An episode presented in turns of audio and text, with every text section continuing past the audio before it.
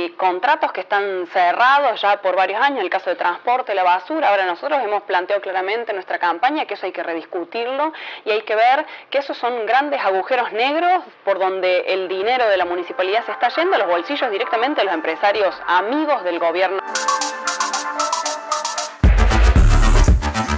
El Consejo Deliberante que viene, los concejales electos Laura Vilches, del FIT, y Juan Pablo Quinteros, de Encuentro Vecinal, analizaron la conformación del Consejo Deliberante que asumirá en diciembre. En esta entrevista con Florencia Ripoll, adelantaron algunos temas de la agenda que se abordará el año próximo. La elección del domingo produjo cambios profundos en el gobierno de la ciudad, no solo con la llegada del justicialismo a la Intendencia, sino también con una nueva configuración en el Consejo Deliberante. Entre las novedades más interesantes está el ingreso de nuevas fuerzas opositoras al Consejo. Estamos con representantes de dos de esas fuerzas.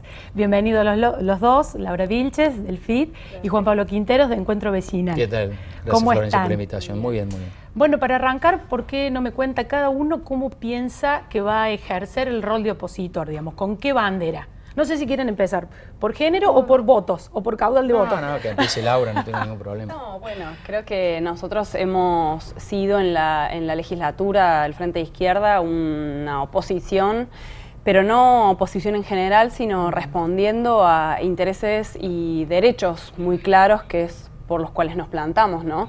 que es la defensa de los derechos de los laburantes, de las mujeres, de la juventud, y el compromiso que asumimos en esta campaña es llevar esas voces al Consejo Deliberante, que sobre todo en el escenario que queda configurado después de esta elección es un escenario de mucho monolitismo, o sea, con un oficialismo fuerte y con una oposición que hemos visto actuar en la legislatura, en el caso de Cambiemos en particular, con eh, mucho acuerdo con el gobierno provincial. De hecho, había una sintonía muy fina entre Schiaretti y Macri y es lo que creo que todos eh, sabemos y conocemos, ¿no? Entonces, frente a eso, el Frente Izquierda ha planteado un programa y una perspectiva clara, que es que frente al ajuste que tienen acuerdo en implementar tanto Cambiemos como el oficialismo provincial, nosotros vamos a oponernos y a defender los derechos de estos sectores, que son los que siempre quedan fuera de, de la perspectiva porque o es en clave clientelar y con mucha política de, de, asistencia social, como lo hemos visto en el caso de la legislatura provincial,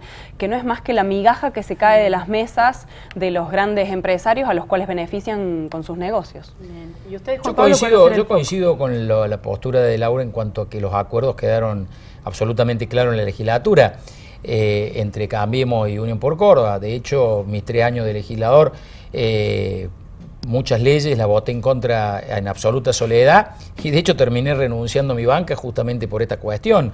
Eh, la legislatura es un tema a mirarlo claramente porque desde que hay una unicameral, desde que no existe Cámara de Diputados y Senadores, yo creo que se perdió garantía institucional y ahora con una Cámara compuesta por 51 legisladores sobre 70 de la mayoría del oficialismo, eh, corremos cero riesgo de que esta institucionalidad todavía esté más degradada. Consejo Liberante va a ser distinto. ¿Va a haber más pluralidad? El Consejo Deliberante va a ser más, va, va a ser más plural.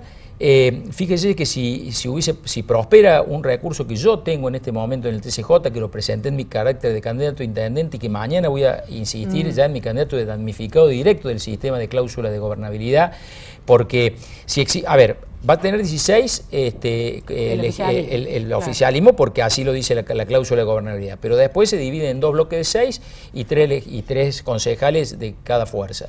Eh, si existiera la si se derogara la cláusula de gobernabilidad, como debería ser, porque una cláusula anacrónica que ya no debería existir, el oficialismo tendría 14 concejales, nosotros pasaríamos a tener uno más, el bloque de Córdoba cambia uno más y los demás quedarían con seis, uno y uno. Con lo cual ahí sí te- sería de mucho más consenso. Igualmente a lo que viene, para lo que viene a futuro va a ser mucho más eh, políticamente discutido y debatido lo que va a pasar en el Consejo Deliberante de la Ciudad de Córdoba y en buena hora que así sea, que lo que va a pasar Claro. en la legislatura. Y como tema, digamos, primero a apuntar, ¿no? En el inicio del próximo gobierno, ¿en qué cree que se va a focalizar la discusión desde el Consejo?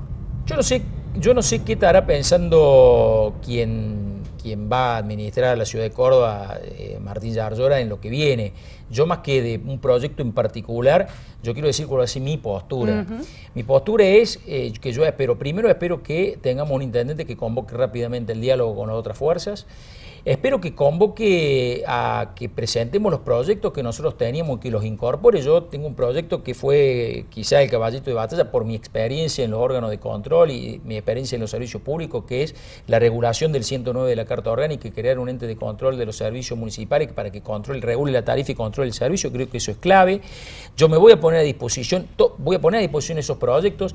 Yo voy a ser un opositor implacable de la gestión de, de que viene del PJ en la ciudad de Córdoba, pero también creo que esta ciudad la tenemos que reconstruir. Esta ciudad y el resultado electoral de Metres deja absolutamente claro que la gente le, puso un precio muy bajo a lo que fue su gestión y creo que hay que reconstruirla. Y yo como opositor voy a estar poniendo el hombro para la reconstrucción en lo que podamos hacer constructivamente, pero vamos a ser implacables como En ese sentido podría haber como una, digamos, un, aire de arranque que le den a Jar Es que, no nos, discúlpame, no nos queda otra. Si no, esta ciudad directamente ya, peor de lo que está, es difícil que esté. ¿Vos ves así el tema, Laura? Yo lo que espero es que, aunque no tengo mucha expectativa positiva, porque no, no hay que dejar de tener en cuenta que es parte del oficialismo provincial, ¿no? Mm.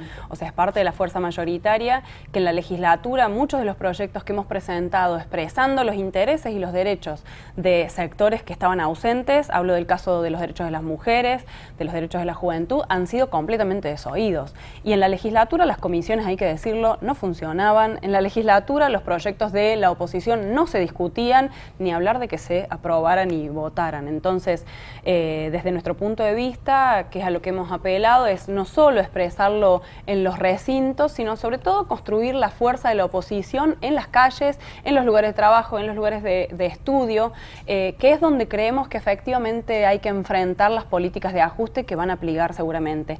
Y después con respecto a los grandes problemas que se pueden discutir en el Consejo Deliberante, recién hablamos fuera de aire con algunos eh, colegas, que hay contratos que están cerrados ya por varios años, el caso de transporte, la basura. Ahora nosotros hemos planteado claramente en nuestra campaña que eso hay que rediscutirlo y hay que ver que esos son grandes agujeros negros por donde el dinero de la municipalidad se está yendo a los bolsillos directamente de los empresarios amigos del gobierno local. Entonces, la apertura de los libros de contabilidad, la rediscusión sobre esas eh, pliegos es una cuestión que hay que vigilar más en detalle la, cuestión de la posible corrupción Pero en los contratos municipales.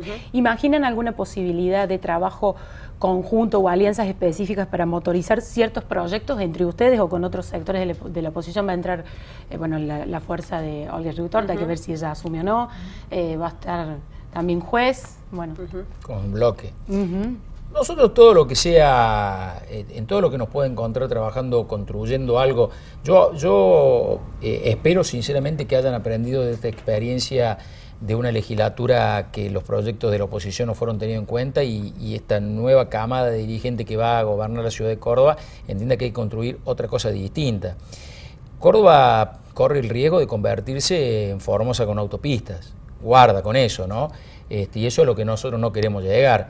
Eh, por eso espero que en esta suma del poder público que aparente este gobierno va a elegir dos vocales del Tribunal Superior de Justicia, al próximo fiscal general, mire la cantidad, al, próximo, al próximo fiscal anticorrupción, acumula excesivo poder.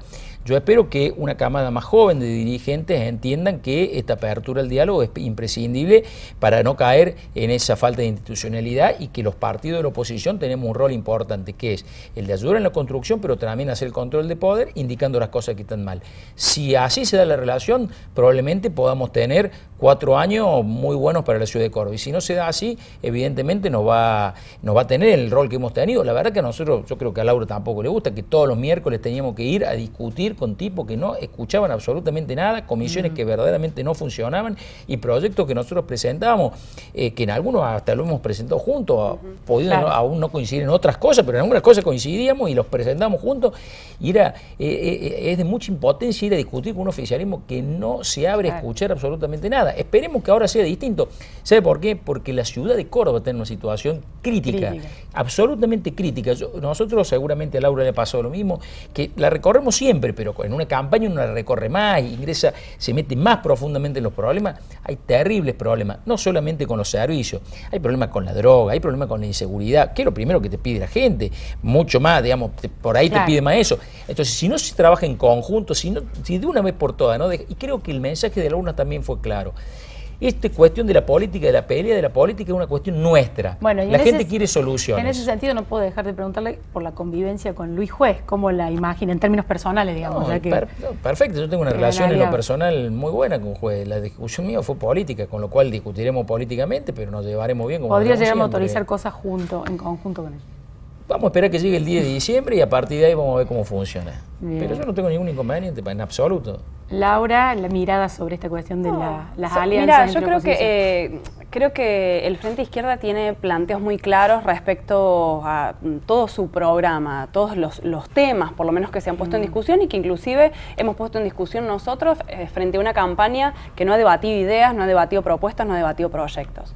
Eh, y en ese sentido, por citar un ejemplo, el año pasado, inclusive en este Consejo Deliberante, me invitaron, sin ser parte del Consejo ni, ni tener acuerdo con ninguna de las fuerzas políticas, a debatir el problema de la paridad, mm. sobre la paridad de género. Bueno, nosotros ahí planteamos... Que fracasó la discusión. nosotros eh, planteamos eh, nuestra perspectiva, desde ya que estamos de acuerdo en pleno siglo XXI, año 2018, de que las mujeres, siendo la mitad de la población, tenemos que tener el derecho a por lo menos ser la mitad de las listas.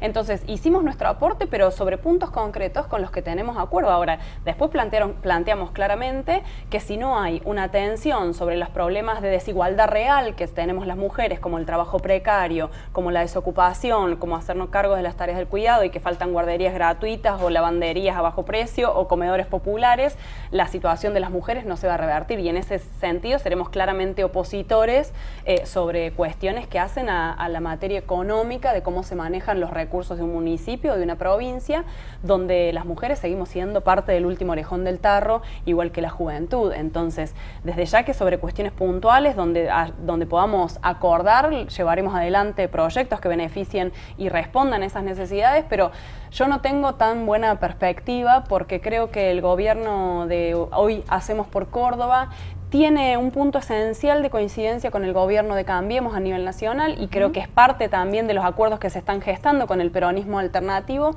que es la subordinación al Fondo Monetario Internacional y sus planes. Y eso no tiene otro camino que el camino del ajuste desde nuestro punto de vista y ya están pidiendo reforma laboral, reforma tributaria, reforma previsional y ahí creo que habrá un alineamiento que obviamente enfrentaremos en el Consejo Deliberante, en la legislatura con las compañeras que quedan y eh, en las calles, que es donde creemos que está la fuerza. Permíteme agregarte algo que me parece que es muy importante. No, no, pero quiero decir algo que me parece que es importante y lo quería plantear. Yo básicamente lo que quiero, y por eso quería gobernar Córdoba, la ciudad de Córdoba, eh, quiero un municipio sin, coimas. Un municipio, no un municipio que diga que es transparente en, en los eslogans y no lo sea en los hechos. Y hay algo que a mí me preocupa y mucho, que es que hace 15, 20 días atrás se sentó una testigo en la causa CBI que se está tramitando en estos momentos en, la, en, la, justicia federal y preguntada por el fiscal por qué habían dejado Siemens Nitron de trabajar con la tarjeta Red Bush y esta cuestión, la señora, la señora testigo dijo, secretaria privada del, del dueño de CBI, de la financiera, dijo que eh, ella lo había dejado hacer por los altos costos, que de una gestión a otra, de un intendente a otro habían cambiado los altos costos, los costos y hablaba de eso. Entonces, preguntada específicamente por el fiscal a qué se refería, la señora lo miró y le dijo a las coimas. Cuestión, palabra que fue mm. repetida por el fiscal. Yo le voy a contar una cosa, yo hice una presentación judicial respecto a esto, lo hice hace 10 días atrás, no lo hice público, no lo hice público porque no quería que se mezclara con una cuestión de campaña, que dijeran que uno estaba aprovechando, pero si un testigo en una causa siente y dice que esta gestión municipal le cobra de coima, yo quiero que se investigue, y eso es lo que hemos pedido a la justicia, eso es lo que nosotros queremos que termine, porque a propósito de esta cuestión, el problema no es si la tarjeta de Rebu pasaba por arriba o por abajo, el problema es la tarjeta de Rebu es que pasaba por CBI, ese era el problema que tenía. Bien. Bueno, el Consejo es un ámbito muy interesante entonces para hacer seguimiento de impulso y hay tarea de control sobre temas así. Bueno, muchísimas gracias a los dos. Gracias. Las principales voces de la política cordobesa están en los podcasts de Voz y Voto. Escuchanos en Spotify, Google Podcast, Apple Podcast y lavoz.com.ar.